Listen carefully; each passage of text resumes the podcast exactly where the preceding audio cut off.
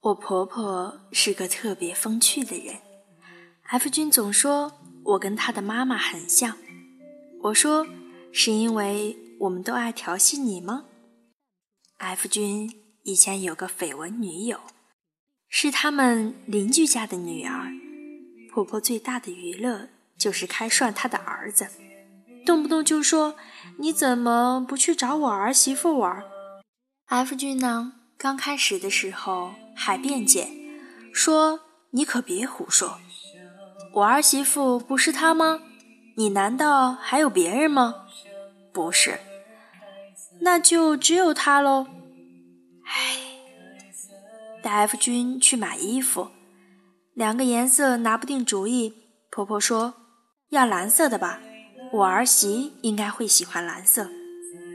”F 君无语说：“你儿媳是谁都不知道。”后来我去他们家玩，婆婆呢就闻到了奸情。每年的家长会都是 F 君最惊心动魄的时刻。婆婆看到我妈特别的欢乐，说：“我去跟亲家打个招呼。”不要，我去跟我儿媳打个招呼。不要，儿子，你不要这样啊！连日理万机的 F 君的爸爸都找他谈话。说：“我并不反对早恋，但你要适可而止。”F 抓狂了，我没有早恋啊，适可而止的是你老婆才对。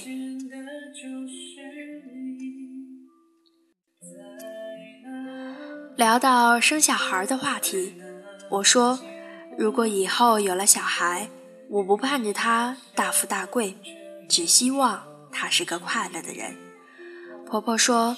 嗯，我怀着 F 的时候也是这样想的，什么都不盼，只盼一件事。妈，你盼的是什么呢？一定要帅。唉，他给我看 F 小时候的照片，说我一直怀疑 F 在医院抱错了。为啥？我这个性格怎么可能生出一个闷油瓶？他遗传爸爸吧。后来他上学，我就更怀疑了。为什么我生的儿子怎么可能学习那么好？他翻出照片，喃喃自语：“可是这么帅的儿子，除了我，也没人能生得出来啊。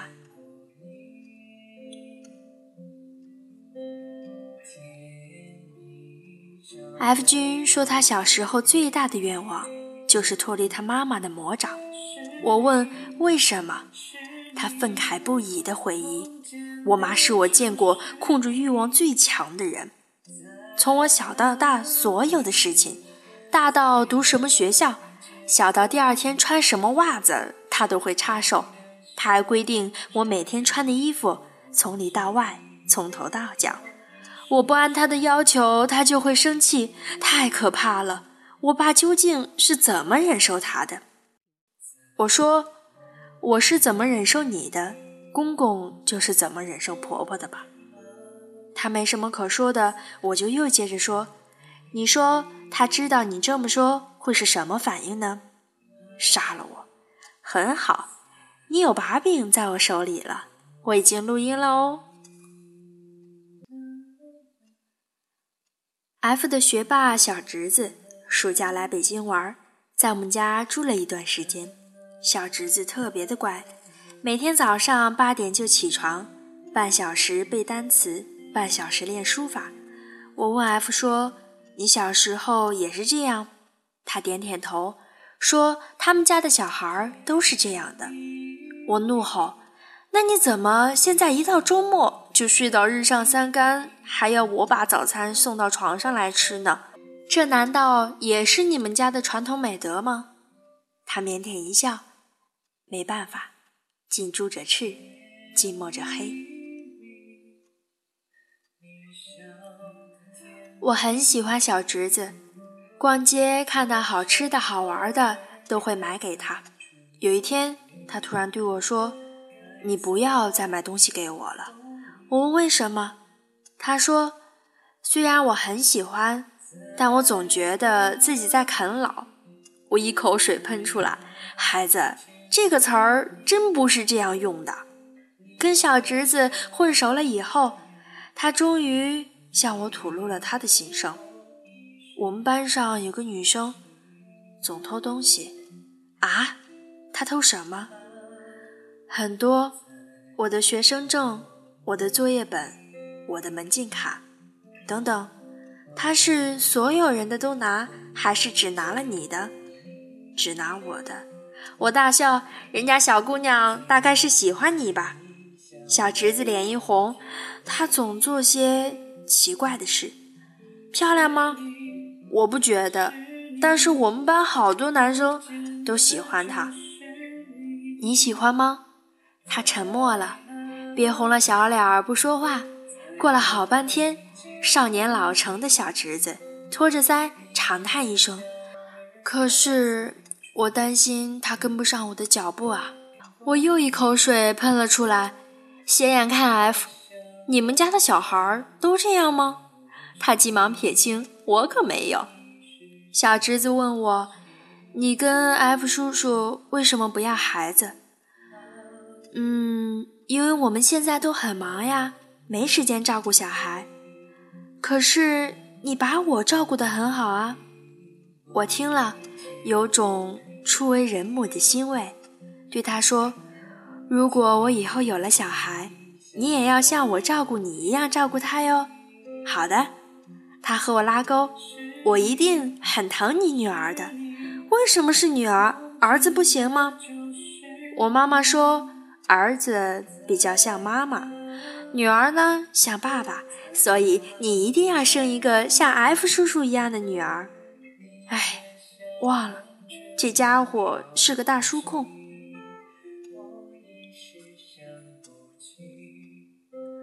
其实我觉得小侄子蛮可怜的，缺少放肆玩耍的童年，只有懂得用行李箱拉他的书本和无数的补习班。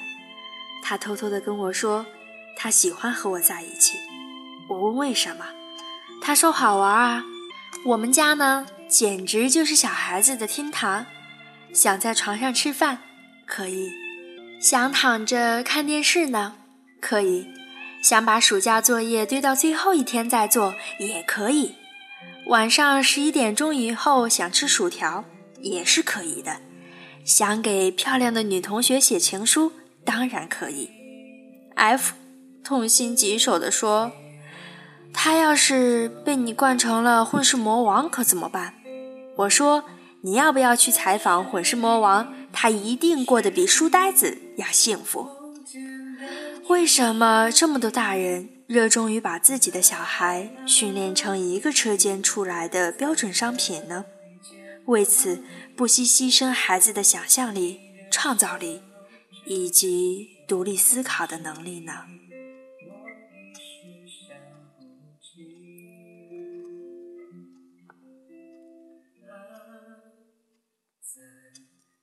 每年过年回老家，全家有个必备的娱乐项目，就是嘲笑不会打麻将的我。在他们的眼里，不会打麻将简直是奇耻大辱。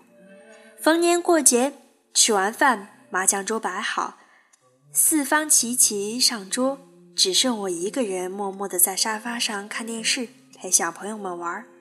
我和小侄子的友谊就是这样建立起来的。别的大人都在打麻将，只有我肯陪他。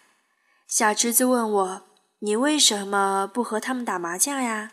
我说：“因为我要陪你啊，否则你多无聊啊。”旁边某人无情地拆穿我：“因为他笨。”唉，我真是……我说我只是不屑学而已，那就是学习能力差。唉，F 妈妈说：“别理他。”打完这一圈你上，某人立刻阻止，不行，他上来我赢多少都赚不回来。哎，我真是无言以对。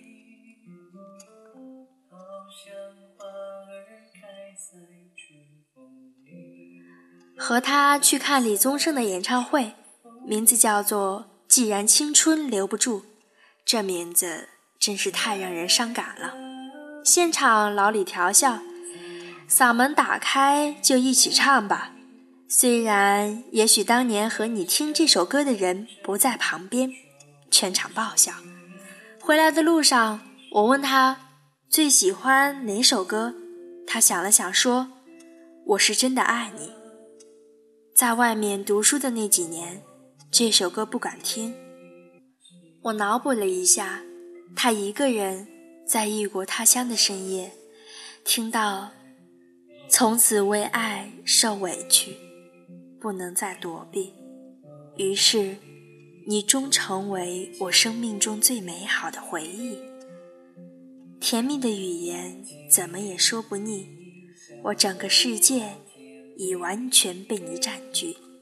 我想，我是真的爱你。想到这时泪流满面的场景，不禁心头一酸。这首歌是不是唱出了你的心声？嗯，你很想让我唱给你听吧？不是啊，我听的时候就想，以后一定要逼着你唱给我听。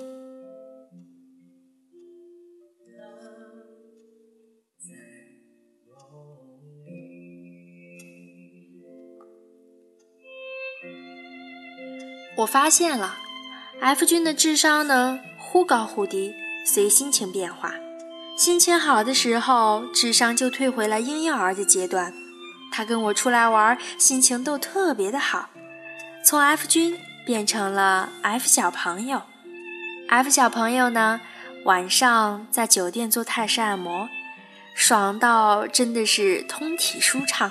回来拉着我一个劲儿的说：“你去学学人家，以后我下班你每天都帮我按。”我笑眯眯的说。好啊，那我马上辞职，明天就来酒店上班，先按一百个练练手。不行，你怎么能按别人呢？你不是说让我跟人家学吗？他气鼓鼓的想了半天，最后无限惋惜的说：“那还是算了，你别学了吧。”我笑得十分满意，关灯睡觉。过了一会儿，我突然说：“我觉得我得对你再好点儿。”他说：“为什么？”我说：“关爱智障少年，人人有责。”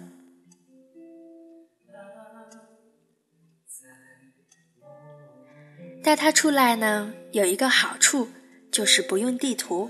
这家伙脑子里自带 GPS 系统，无论走到哪里呢，他都能准确的找回我们回酒店的路。跟同事出来逛夜市。迷路了，两个人大眼瞪小眼。我说：“我问问我们家导盲犬。”同事大惊：“你把导盲犬带来了？”我点头发微信。两秒后传来 F 君的声音：“又迷路了。”同事呢大笑了起来。从那之后，F 君在同事眼中的光辉形象就这么被毁了。我们的日常调侃起来。他说：“怎么不把 F 君牵出来？”我说：“他在咖啡厅趴着呢，你要经常带他出来溜溜弯儿。我买个飞盘给他自己回去玩吧。这事儿某人还不知道呢，知道估计得把我给灭了。”去看人妖秀，问 F 去不去？他摇头，他说：“我对男人没兴趣。”我眉毛一挑，你有兴趣看女人？趁我不在的时候，没少看别的女人吧？他面不改色地说：“我只有兴趣看我的女人。你早点回来。”这家伙反应太快了，在斗嘴的这件事情上，我从来都没有办法赢他。在酒店看到一个美女，特别惊艳，偷拍了发给他，快看美女。他回。我觉得拍照的那个更漂亮。我拿着手机傻笑半天，同事伸头过来看，把我暴打一顿。你居然说他不会甜言蜜语？他是高手中的高手，好吗？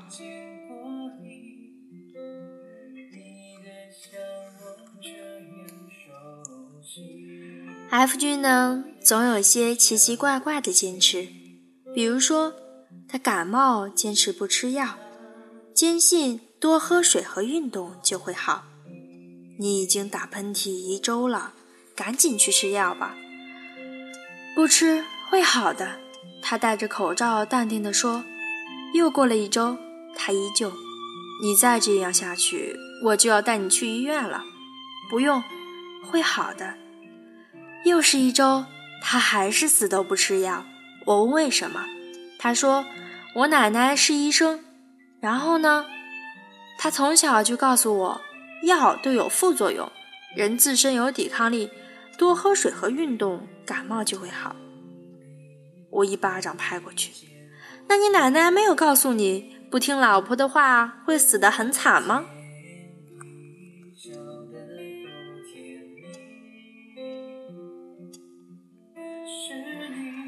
六早上被饿醒，想起冰箱里有芝士，我问 F 想不想吃，他点头。